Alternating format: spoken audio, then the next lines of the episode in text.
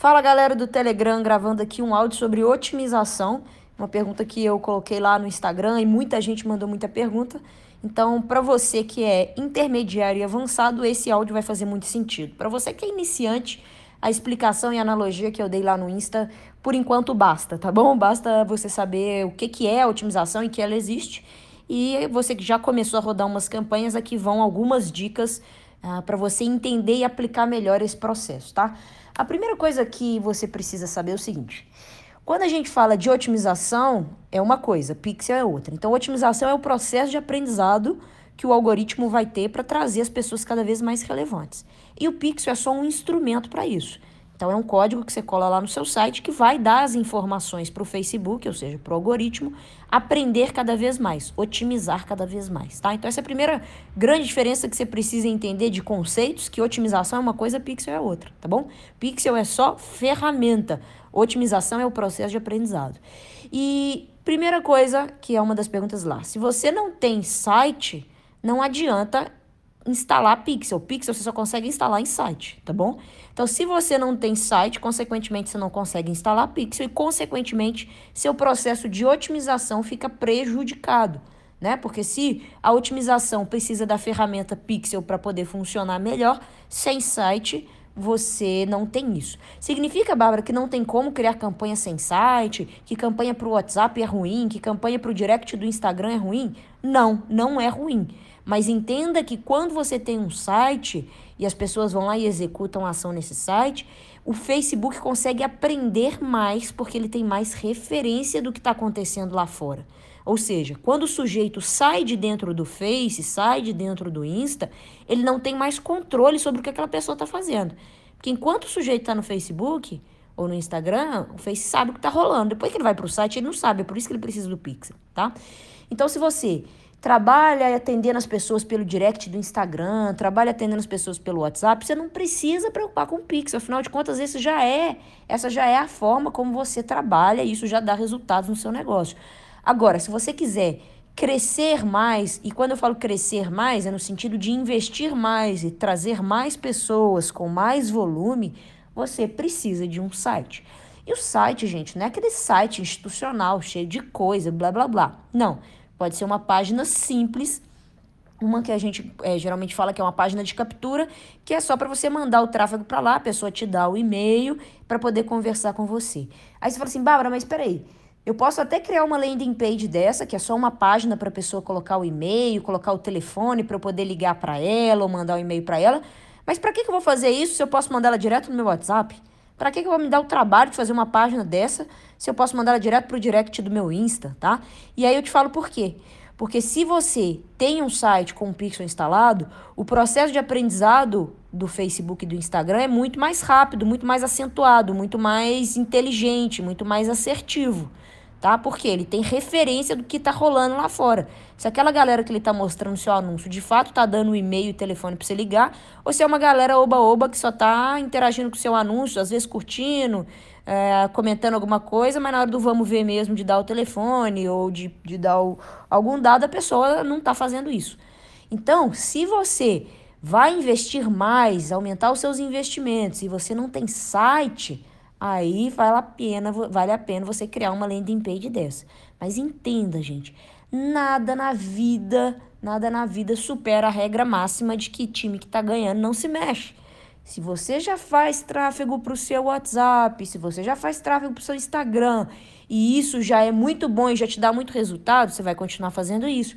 Em paralelo, você pode fazer isso que eu estou te ensinando, de colocar uma página lá de captura, para você mandar o tráfego para lá e o Face aprender cada vez mais e separar o joio do trigo, tá bom? Das pessoas que são boas, das pessoas que são é, não tão boas para converter, tá bom? Então mantém o jogo que está funcionando. Bom, essa é a primeira coisa que, a galera fica me perguntando. A segunda coisa é, tá bom, Bárbara, vamos falar mais especificamente, mais aprofundado sobre otimização. O que aprende na campanha, né? Onde que tá o aprendizado? Que você fala, quando você fala analogia, Bárbara, até entendo, tá? Até entendi que tem que aprender e tal, mas na prática mesmo, na hora que eu olho para aquele dashboard lá, Onde que está o aprendizado ali que eu não estou vendo? O que que aprende? O que que não aprende? O que que eu posso mexer? O que que eu não posso mexer para ajudar a ter esse aprendizado? Então, o aprendizado do Facebook, ele acontece na, na, nos conjuntos de anúncios. Então, toda vez que você cria um conjunto de anúncios, que é onde você segmenta público, onde você coloca verba, onde você seleciona o pixel, é, onde você coloca é, se é para mostrar no Face, no Insta, ali naquele campo de configuração, dentro daquele, daquele grupo ali, que é o que a gente chama de conjunto de anúncios, é ali que o Facebook é, vai ter os principais dados para ele poder otimizar e aprender mais, tá bom? Então é ali que fica guardado o processo de aprendizado do Facebook. Isso significa que como qualquer processo de aprendizado, se você mexe demais, né? Se você, por exemplo, começou a rodar uma campanha agora, e aí passou, sei lá, um dia, você já está desesperado, fala, ah, esse negócio não tá bom, não. E aí você vai lá e muda esse conjunto de anúncios, ele tem que começar a aprender de novo. E aí eu gosto de fazer uma analogia que é o seguinte: se o aprendizado é o conjunto de anúncios, toda vez que você muda, ele tem que reiniciar o aprendizado. É igual você tá, sei lá, instalando um software no computador. Se ele está no meio do carregamento e você mexe no computador, desliga o computador, faz qualquer coisa, ele tem que quê? parar de instalar e começar a instalar de novo, tá bom?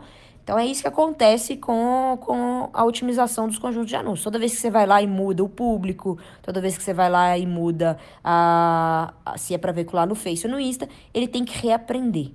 Não tem nada de errado em reaprender né? Igual você lá na escola. Se você estava na primeira série e não tinha aprendido a ler, você não podia passar para a segunda série. Ia ser pior se passasse para a segunda série sem aprender a ler.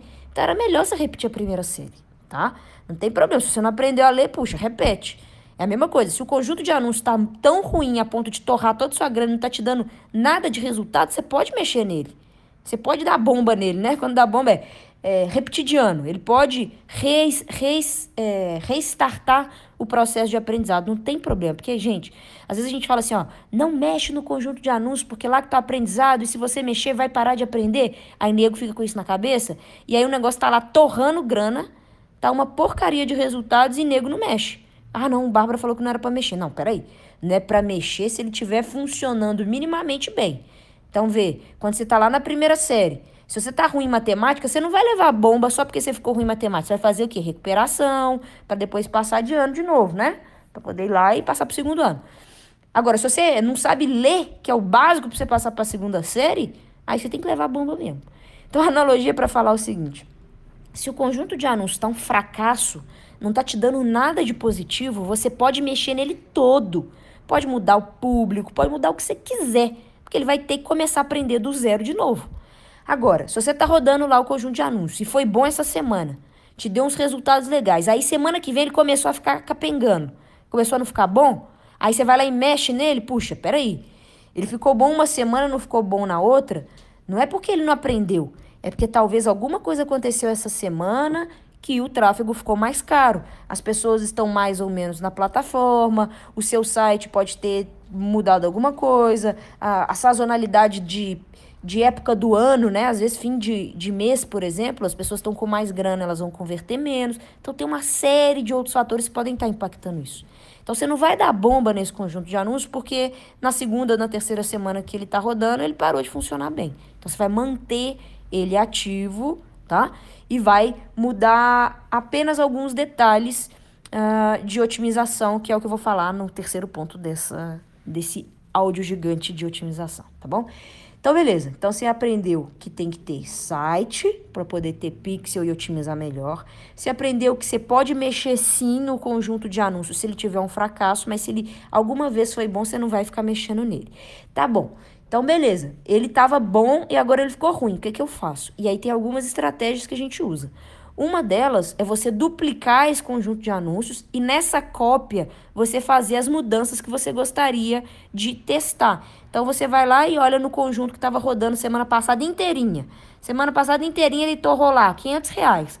Aí você viu que ele gastou muito dinheiro para galera de 25 a 30 anos e muita galera de São Paulo. E aí você fala assim: nossa, ele gastou muito para essa galera, mas não me trouxe resultados. Então o que, que você vai fazer? Você pode tirar essa faixa etária que não te deu resultados na semana passada nessa cópia que você fez ao duplicar o conjunto de anúncios. Eu sei que parece muita coisa, depois você assiste, assiste não, ouve esse áudio com calma e etc, mas esses são três grandes pilares sobre como funciona a otimização.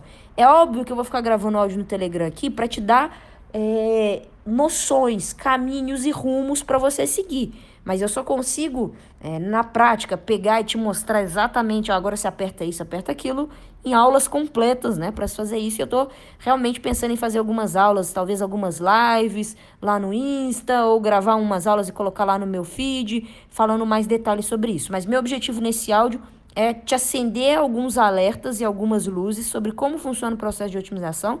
E se você já sabe o básico, que é isso que eu estou te falando, ah, você já consegue ah, colocar as campanhas para terem melhores performances, beleza?